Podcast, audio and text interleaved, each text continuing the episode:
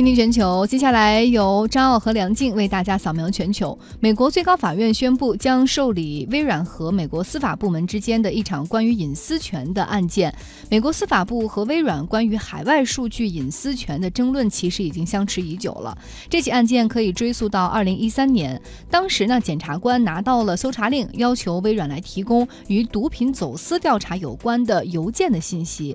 但是这些邮件当时储存在微软在都柏林的海外服务器上，微软公司就质疑美国本土的调查令是否有权去调阅存储在海外的数据。嗯，这个美国司法部坚持认为可以，而微软认为不可以。哈，现在这个案件已经到了美国最高法院，九个大法官会进行审理，并且给出他们的意见。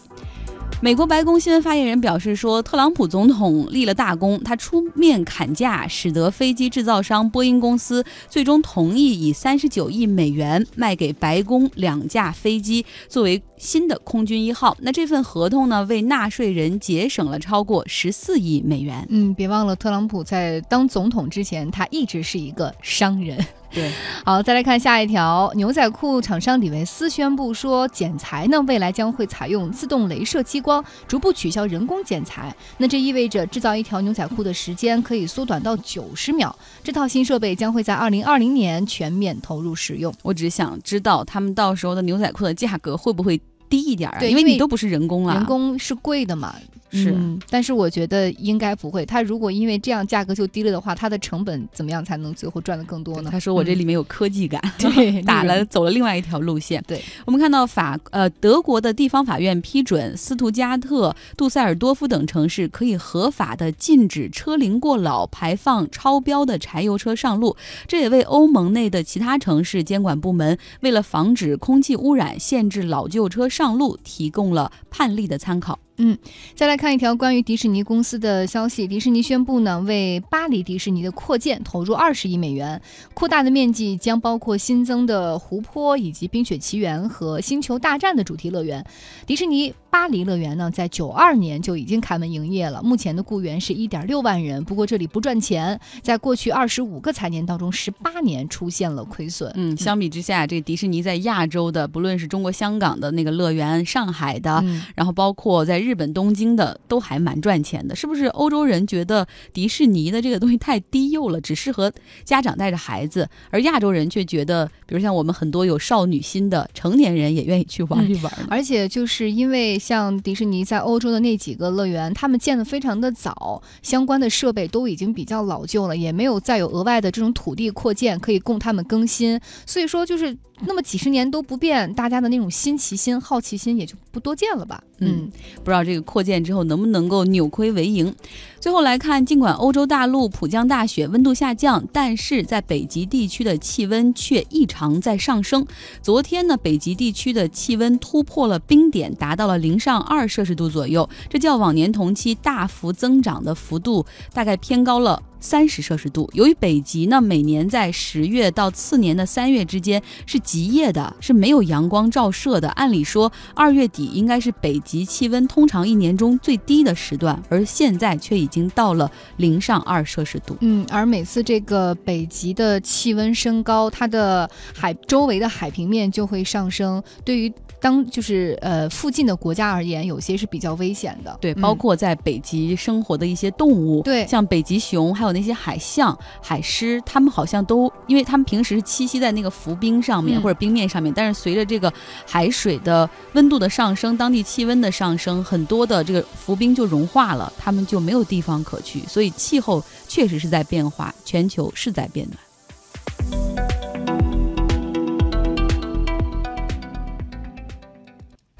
纵横时空，链接世界，世界。倾听全球。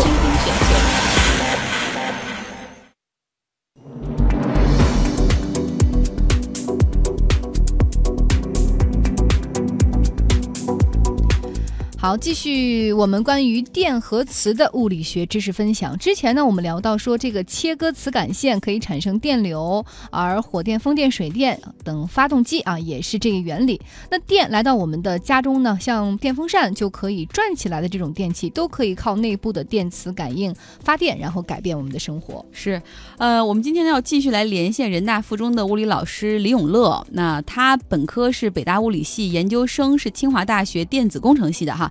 呃，我们要继续来跟他聊一聊温故而知新，给我们讲回述一下这个电磁感应的感应的同时，也跟我们讲一讲，除了比如说在能转的电器中靠的是这个电磁感应，那我们生活中还有哪些应用到了这个方面呢？电磁感应我们在以前的时候已经说过了，法拉第发现呢，如果你用一个导体在磁场中运动，切割磁感线，就会在导体上产生感应电动势和感应电流。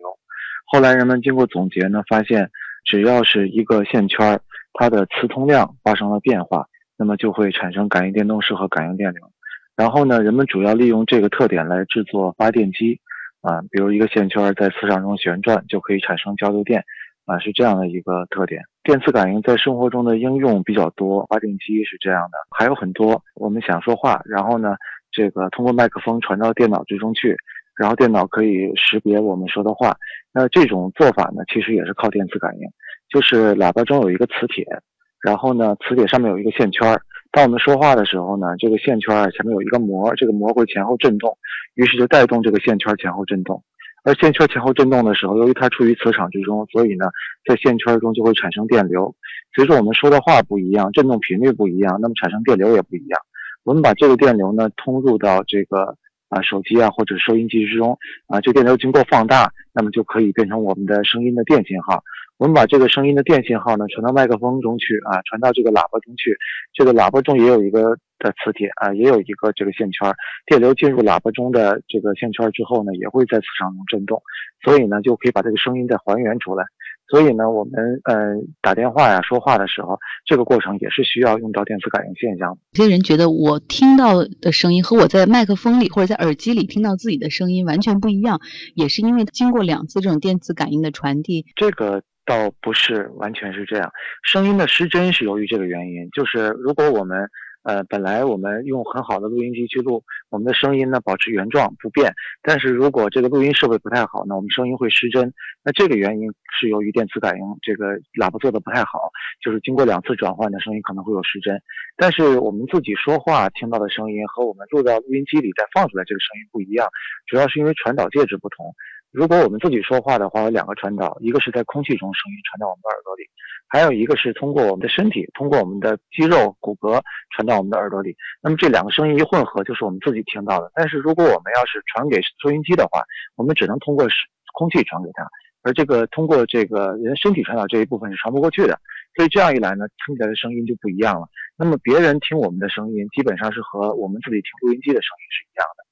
啊，也就是我们自己的声音跟录音机声音不一样，只是因为传导介质不同，这个和电磁感应没有什么关系。那上一次您给我们讲电视机，也说到了那个液晶电视机的时候，它就不再用这个电磁感应了。那这个像麦克风或者喇叭，到现在为止依旧是同样的技术吗？麦克风和喇叭呢？呃，它们两个的原理啊，如果从电磁感应上看呢，就是正好是反的。这个麦克风也就是录音设备，它是通过振动产生电流，而这个放音设备呢是通过电流产生振动，这个是反的。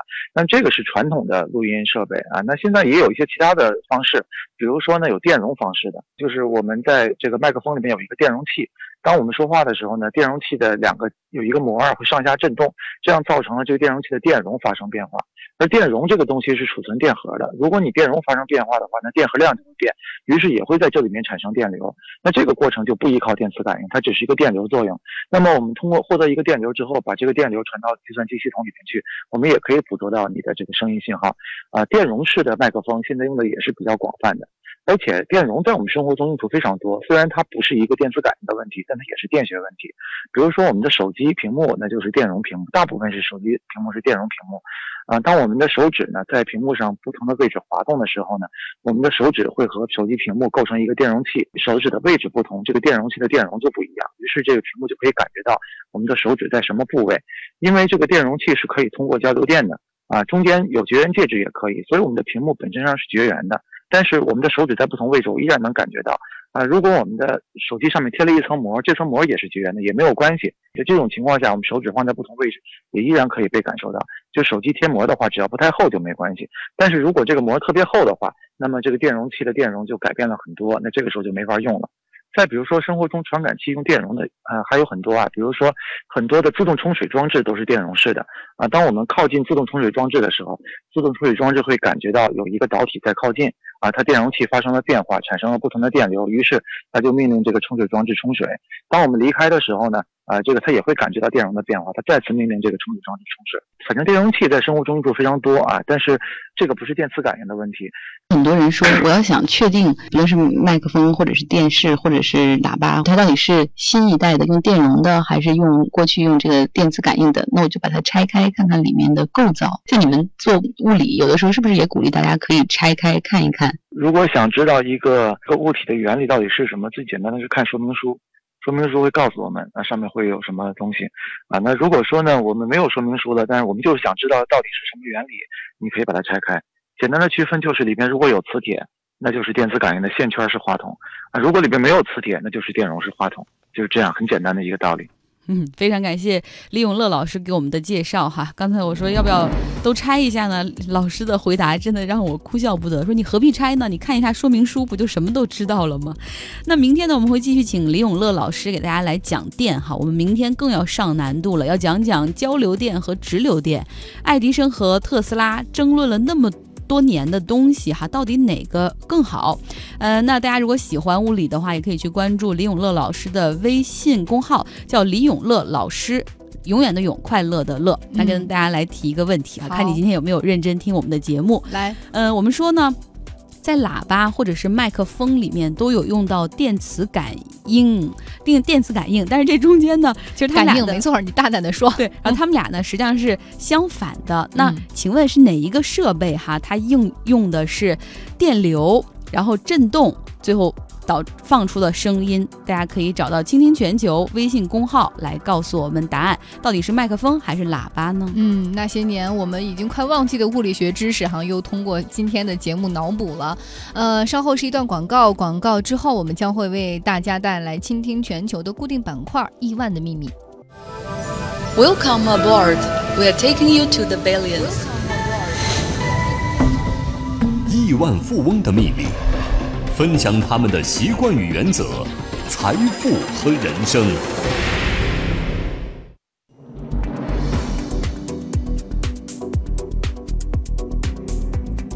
Billions World，我们继续来说亿万富翁的世界的秘密。巴菲特，伯克希尔哈撒韦公司的老板，他即将八十八岁了。投资组合五十三年来的平均收益都在百分之二十以上。那巴菲特接手伯克希尔哈撒韦公司的时候，那个时候这家做纺织的公司每股的股票的价格是十九美元。而五十三年过去了，巴菲特往里装入了很多的资产，哈，像保险等等。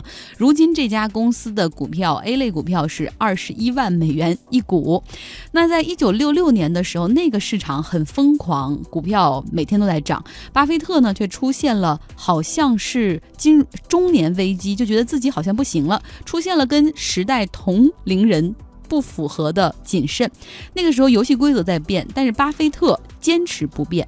我们给大家说一说那个时候游戏规则怎么在变哈。就比如说福特基金会的总裁，他是一个非常保守的人物，结果他当时就给他的基金经理们布置了任务，就是说。你们可能不够大胆，你们的勇气不足。这个人在那封信里面是这样写到的：长期的谨小慎微，让我们遭受到的损失，比因鲁莽或承受过度风险带来的损失要大得多。然后听到这句话以后，华尔街更为一震，哈，说连这个福特基金会的人都这么说，我们更得买买买了。嗯，而且那个时候我们不是说了吗？呃，这个速利基金非常非常的疯狂，而且它的发展也非常的快，很多速利基金的基金经理几乎每每天都在买卖这个股票，呃，当时有一个这个非常有名的人，就是做速利基金的，他就是弗雷德卡尔。当时呢，他的整呃，在一九六七年的时候，他的整个的利润率高达百分之一百一十六，听上去业绩不错。但他那个是时候是怎么买卖的？他就跟他底下的员工说：“你要每天早上醒来的时候就要有一个意识去买卖你的股票。”他说：“其实这个世界上什么东西都是用来买卖的之中才能赚到钱的，包括我今天穿的领。”带和衣服。如果我有了新的，我就会马上卖掉它。所以他对于任何的股票不会精挑细选，他会选择那种有话题性的、能够短期获利的进去，马上杀赚一笔，马上杀出来，根本就不留恋。更难得是不可能说像这个巴菲特一样，还去慢慢悠悠的选一只股，挑完然后再养，然后养完再长期持有，他说根本就不可能。他每天都在变化自己的这个整个组合。对，巴菲特那个时候他的合伙公司的总资产已经达到了六千五百万美元。那这个时候他应该把钱投到什么地方去呢？因为在巴菲特看来，低廉的股票或者是优质的股票已经不复存在了。那个时候的游戏规则都在改变，而巴菲特虽然看到别人都在赚钱，但他真切的知道自己并不擅长这种交易，而且他也不想做这样的尝试。然后呢，他就在一封信中这样写到：说其实现在游戏规则变了，我有点凌乱，但有一点我是清醒的，我不会放弃我之前的某种行为方式，哪怕这一种行为方式可能会带来暴利，但是我坚信，因为我不擅长，所以这种方式即便我做了，也可能会导致我的资金可能受到重大损失，而一旦受到重大损失，就再也收不回来了。呃，然后那个时候有人感觉巴菲特有一点点对他手中所赚的钱有一点精神洁癖，怎么理解呢？就是巴菲特他可能也知道这些迅速运转的资金，他们有哪些是，比如说最近是话题点，哪些是炒作点，他也知道，如果我短进就是短线炒作的话，快进快出也可以赚到同样的钱，但是他就觉得那样的钱不应该赚，至少不应该是我巴菲特赚到的钱，所以有人觉得他有精神上的这种资金洁癖哈，而且那个时候巴菲特还把他的这个整个的利益、整个的收益率下调了，他把自己这个企业收益率本之前呢下调到超过道琼斯指数的百分之十，他觉得这个时候当你们在疯狂的时候，我应该冷静一点，所以那个时候很多他的合伙人，甚至很多去以前买他的基金的这些人也都退出了，觉得有钱不赚你傻呀。对呀，我们不能跟这个人在一起了，所以当时有一波人就离开了巴菲特，而他们还认为自己的选择非常之理性。嗯，那那个时候呢，巴菲特在很多人眼中就出现了中年危机。当时啊，他自己名下的私人财产也达到了一千多万美元，和年轻时候自己好像敢花很多钱在一只股票上相比，他现在好像没那么拼命了。然后有很多人觉得巴菲特可能不行了，很多事情都心不在焉。但这个这个时候，只有巴菲特的家里人知道，其实他。还是很拼命，非常的投入。比如说，他的小女儿 Susan 有一次就拿着巴菲特的拿到驾照了嘛，就开着巴菲特的车出去兜风。结果呢，在路上出了个小事故。回家之后，这个 Susan 就把这事儿告诉给他爸，说：“爸，我把你车给撞坏了。”结果巴菲特连头都没抬一下，然后就说了一句：“说有人受伤吗？”然后这个 Susan 说没有。然后结果巴菲特一一句安慰他的话都没有，就直接走了。对，但是后来呢，他呃，这个巴菲特也意识到，作为父亲，自己的小女儿受到了惊吓，应该有一些表示哈。于是他又回去跟苏赞说：“哎，你没事吧？装你那个家伙肯定是个笨蛋。反正就那么几句话吧。可能这个时候就有人说，那这个英雄不常在，也不见得说他一辈子都会是永远的理智、永远的正确。那巴菲特真的就没有问题吗？当大家都在追逐利润的时候，他没有。而且刚刚我们说，他把自己的这个利润率下调了 百分之十，是比当时的的。道琼斯指数啊下调了百分之十，那他的成绩怎么样呢？我们来看看，其实还挺好的。来说说他比较保守而已哈。他在一九六七年的时候公布了他的合伙公司的业绩，结果收益率是百分之三十六，比当年的道琼斯指数还是高出了百分之十七。也就是说，你不追那些每天的题材，不做短线，长期投资，哪怕在那种时候也可以赚到不错的利润。而它大部分的盈利是来自于美国运通，然后当时美国运通的股价已经是一百。八十美元了，占占到他投资组合的百分之四十。为什么美国运通是他的投资爱股？大家知道了吧？五十三年的持有，一直到现在。对，而且之前的时候看到过巴菲特跟很多的这些刚刚进入投资圈的投资人建议说，如果你不知道选哪只基金的话，他说我就会这么多年来，我一直建议有一个方法，就是你去投指数基金。虽然你每年赚的不多，但是如果你持之以恒的拿着这个指数基金，在十年以后，你就会发现复利的影响到底有多。哎，我考考大家，哎，大家都知道美国有三个指数嘛，不止三个指数，更多指数。那巴菲特建议大家买的是哪一个指数呢？找到“精听全球”微信公号，告诉我们答案。可以，好，你又加题了，加试了。对，接下来我们来 Music of the Day，听听今天给大家推荐的这首歌吧，来听听看。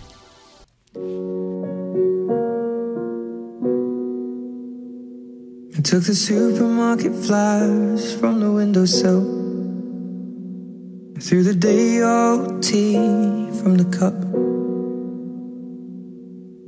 Packed up the photo album Matthew had made, memories of a life that's been loved. Took the get well soon cars and stuffed animals. Poured the old ginger beer down the sink. Dad always told me, don't you cry when you're down. But mom, there's a tear every time that I blink. 这首歌曲叫做《Supermarket Flowers》，来自 Ed Sheeran。 歌词中唱到：“我在窗台拾起那些超市里买来的鲜花，怀念着旧日里那杯旧盏的老茶，打包好弟弟 Matthew 给我做的相册和那被敬爱一生的美好回忆。”那这是一首跟心碎有关的歌曲，原因是他的祖母去世了，而他为他祖母创作了这首歌曲《Supermarket Flowers》。当时呢，Ed Sheeran 在外旅行，而他的祖母突然病重，他急忙的飞回到英国，希望可以每天去看望祖母，同时不影响工作。于是他就直接在家里去做了一个录音室。有一天正在录歌的时候，传来他祖母去世的这样一个噩耗，他呢手足无措，很伤心。平静之后，他对他的堂兄说：“或许这个时候我写一首歌，才是表达我自己感情的最好方式。”于是就有了这首大家听到的这首《Super》。Market flowers. And wiped a tear from the side of my face. And hope that I see the world as you did. Cause I know a life with love is a life that's been lived. So I'll sing hallelujah. You were an angel in the shape of my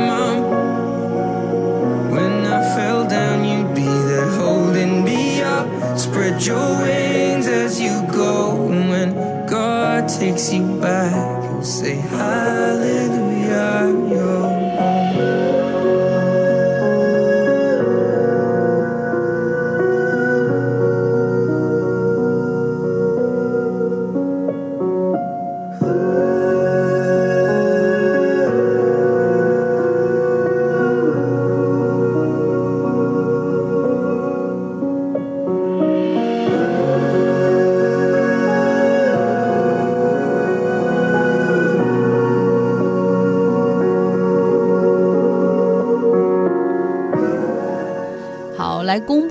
确答案哈。其实巴菲特一直建议大家买的是标普五百指数，并不是道指哈，更不是他非常不喜欢的纳斯达克指数。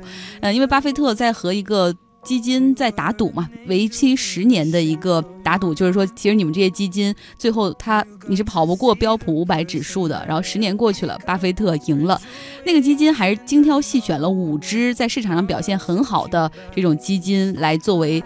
对赌的这种标的哈，但是还是巴菲特赢了，标普五百指数跑赢了那些基金。呃，这个问题回答正确的朋友有很多，我们送给小波。那另外一个问题呢，是跟这个今天的电磁感应相关的。